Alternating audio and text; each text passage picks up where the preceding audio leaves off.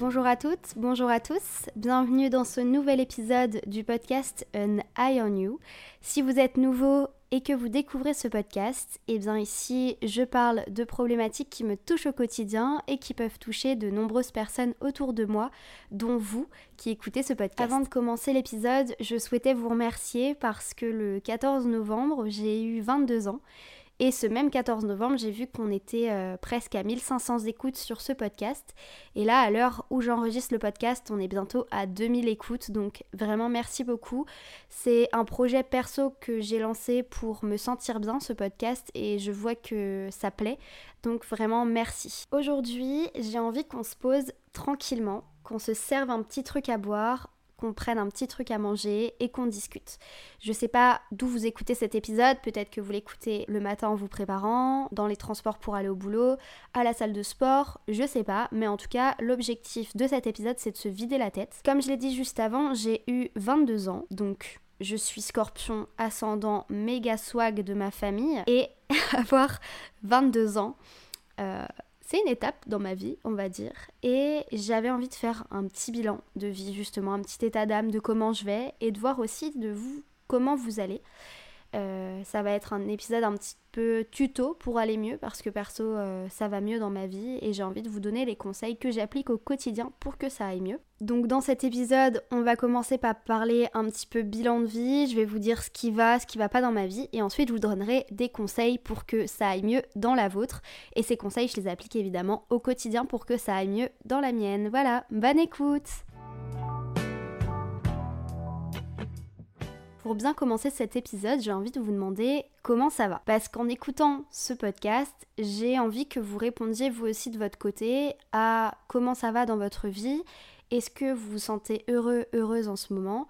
Et qu'est-ce qui ne va pas si euh, ça ne va pas? Personnellement, je vais dire que moi ça va.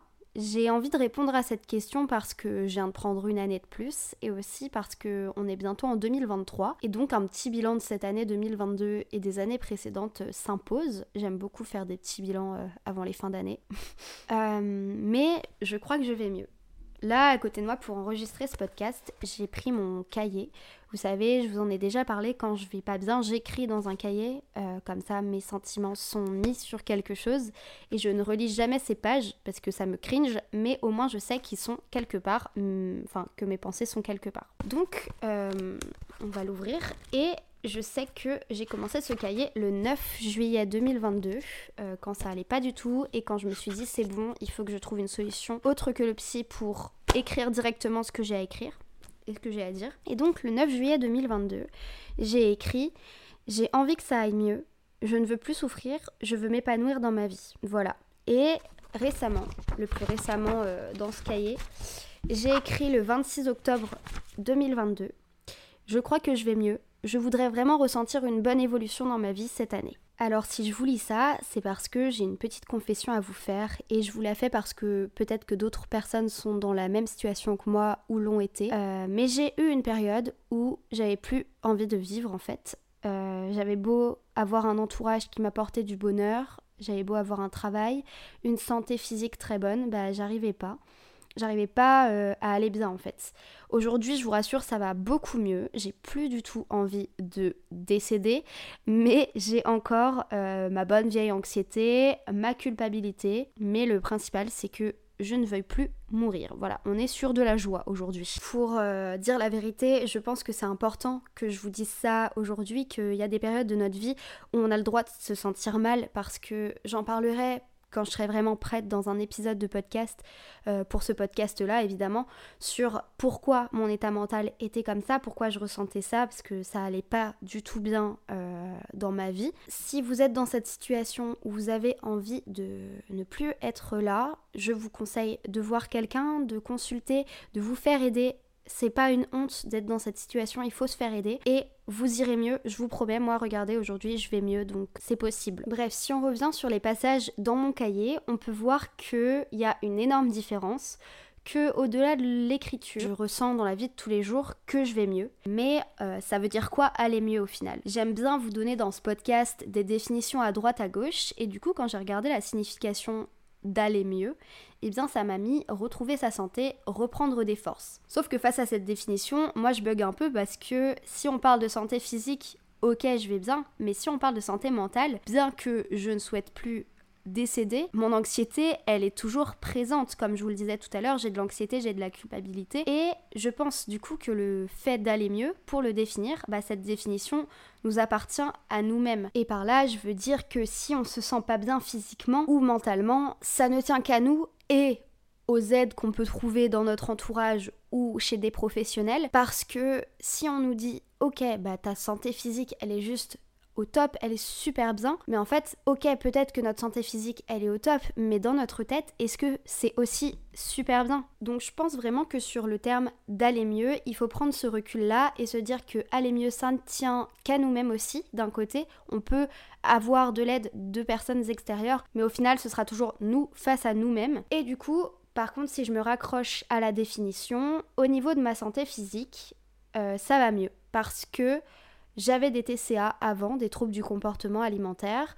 J'ai toujours un peu cette petite voix dans ma tête qui me fait culpabiliser quand je manger trop gras ou quand je vais pas aller au sport ou quand je vais me regarder dans une glace. Mais sincèrement, je pense qu'à la fin de l'année, ça aura disparu. Et en fait, cette petite voix, elle est plus trop présente dans ma tête. Et euh, j'ai fait un épisode euh, là-dessus si vous voulez l'écouter. C'est l'épisode 2 de ce podcast. Et je pense vraiment que c'est à nous de jouer là-dessus, sur nos TCA. C'est notre mental, euh, dans le sens où évidemment, faut se faire aider. Hein. Je néglige pas le fait de se faire aider par des professionnels si vos troubles du comportement alimentaire sont trop dangereux pour votre santé. Personnellement, ça a commencé à devenir dangereux pour ma, santé, mais j'ai eu un déclic qui fait qu'aujourd'hui ça va mieux. Euh, je fais du sport quand j'en ai envie, je mange ce que j'ai envie tout en restant en bonne santé, c'est-à-dire que je ne mange pas McDo tous les jours évidemment. Mais voilà, je voulais vous parler du côté physique de la définition d'aller mieux parce que peut-être que si vous m'écoutez, vous avez des troubles du comportement alimentaire, vous en avez eu, et je voulais juste vous dire que on peut s'en sortir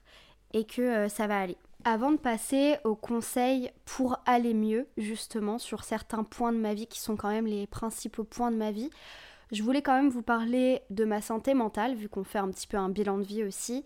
Euh, mon anxiété, elle est toujours là et je sais toujours pas comment faire pour la diminuer parce que euh, j'ai testé plein de trucs. Suite au premier épisode de ce podcast, j'ai eu pas mal de messages aussi qui me conseillaient plein plein de trucs pour euh, que ça aille mieux. Mais ça devient un épuisement mental. Pour moi, ça devient un peu infernal. Je sais que j'ai pas beaucoup de pression autour de moi. Je pense que c'est moi qui m'en mets trop parce que j'aime que ce soit parfait, j'aime que ce soit bien fait. Euh, dans ma vie, j'aime tout contrôler aussi. Ça, c'est un problème chez moi. Mais euh, en fait, je me fais toujours la, réflexion de pourquoi est-ce que je culpabilise autant pour tout. Et là, cette culpabilité, elle commence à arriver sur l'aspect social. Euh, l'anxiété sociale commence à arriver. C'est-à-dire que mon anxiété sociale se caractérise par, comme je sais que je vais culpabiliser et que ça va être un enfer dans ma tête après que j'ai vu des gens par exemple parce que j'aurais parlé de moi, euh, je vais, je vais parler, je vais croire que je dis des trucs débiles en fait et bah je vais m'empêcher de sortir tout simplement comme ça j'aurai pas ce problème. Et ça ça commence à devenir un peu chiant dans ma vie et je vais essayer de le régler cette année. Quand je parle de cette année je parle de l'année de mes 22 ans du coup à partir de maintenant. Je vais essayer de travailler sur ça. Si vous avez des conseils n'hésitez pas à m'envoyer des messages face à l'anxiété sociale.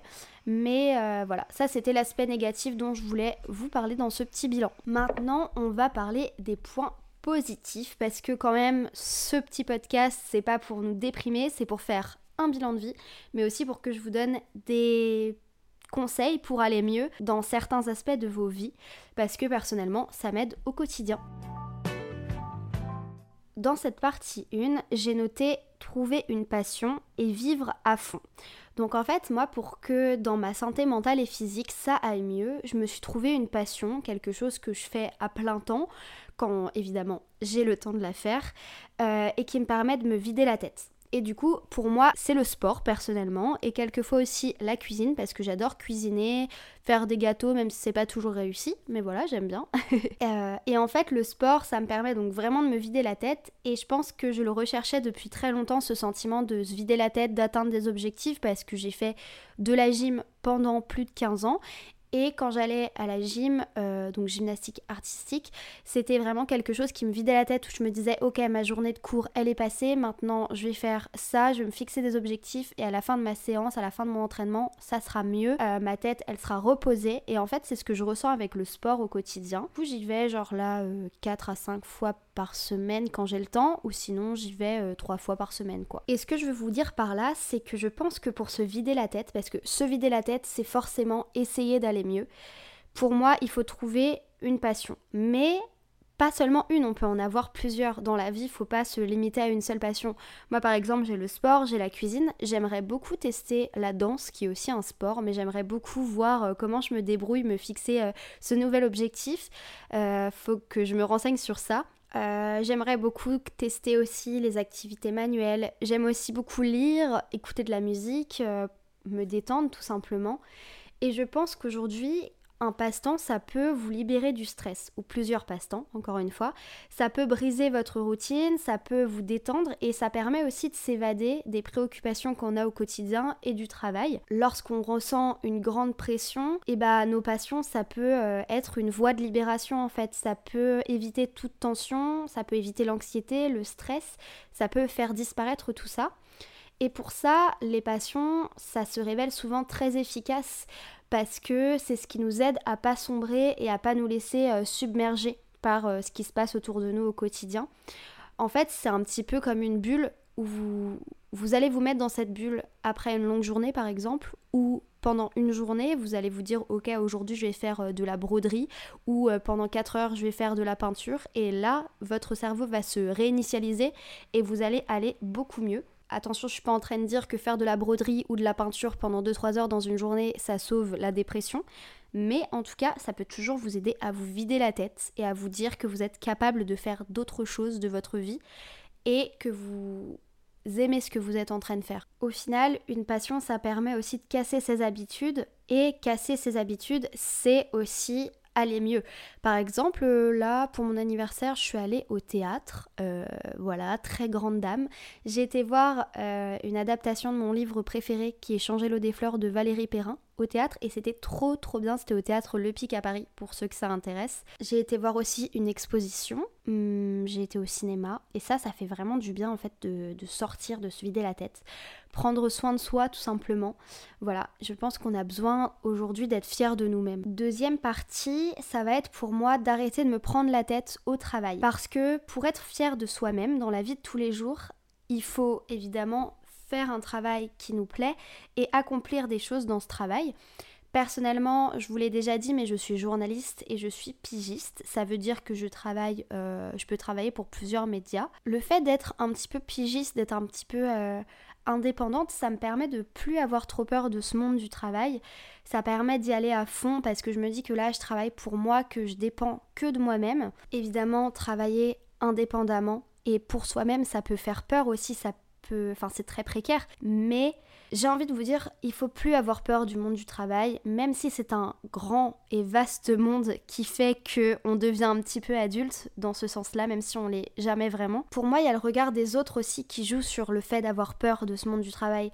Le regard des autres qui vous dit que vous n'êtes pas capable, qui vous dit que vous êtes trop jeune pour faire ça ou ça, mais en fait, vous pouvez vous prouver à vous-même que vous êtes capable et à partir de ce moment-là, quand vous vous dites que vous êtes capable et quand vous montrez que vous êtes capable, vous allez voir que vous allez enfin aimer le travail que vous faites, que vous allez être fier de vous au final. Et je pense que je suis bien placée pour dire que dans le travail que je fais dans le journalisme, la vie des autres, ça va beaucoup compter, que ce soit de mes chefs ou euh, du public qui va recevoir les sujets que je fais. Mais je pense qu'il faut pas y penser.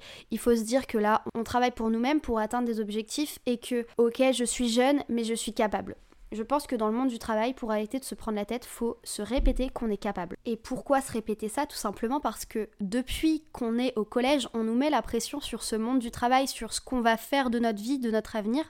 Et je pense qu'il faut aussi vivre dans le présent, se dire qu'on va réussir ça aujourd'hui dans notre travail et demain on verra. Et même si vous ne faites pas le même travail toute votre vie, au moins quand vous y repenserez plus tard, vous vous direz que vous avez atteint ces objectifs-là à un moment de vos vies et qu'aujourd'hui vous avez d'autres objectifs qui sont tout aussi bien. À chaque fois que je fais un épisode de podcast, j'en tease un autre, mais je ferai un épisode sur les études parce que là je parle du monde professionnel parce que ça me concerne et je suis en plein dedans vu que j'ai fini mes études en juin. Mais je ferai un épisode sur la pression des études parce que je me suis déjà réorientée dans mes études et c'est pas grave de se réorienter. Si vous êtes dans cette phase-là, je ferai un épisode là-dessus, mais je veux juste vous dire que c'est pas grave de se réorienter et que c'est la vie et que vous allez quand même réussir à faire quelque chose de votre vie. Et enfin, cet épisode est un peu plus long que d'habitude, mais bon, c'est pas grave.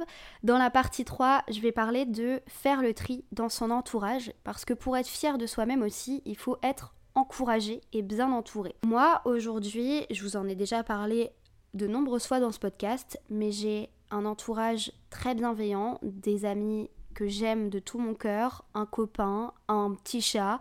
Quelle que soit votre situation familiale, votre situation amicale, votre situation personnelle en fait, vous avez le droit de construire votre propre euh, cocon, votre propre famille, en tout cas de vous entourer de gens qui vous feront vous sentir bien, qui vous feront vous sentir considéré et qui vous feront aussi vous sentir euh, comme une personne qui a de la valeur c'est-à-dire qui ne vous dévalorisera pas, qui vous encouragera dans vos projets, dans votre vie, que ce soit d'énormes projets ou de tout petits projets, parce que quand on a un projet dans notre vie, de toute manière, à nos yeux, il est toujours très important. Euh, voilà, moi je vous conseille vraiment de, bien vous entourer, ça peut être un conseil stupide, mais parfois on a peur euh, et j'ai déjà connu ça, de, se détacher de personnes qu'on considère comme toxiques, où on sait qu'elles sont pas bonnes pour nous parce que ça nous angoisse, ça nous fait mal au ventre rien que de penser au fait de les voir. Ça peut être compliqué de s'en détacher parce qu'on a toujours peur aussi d'être tout seul quand on est humain, c'est normal. Mais dans tous les cas, je l'ai déjà dit dans plusieurs épisodes, le temps fait le tri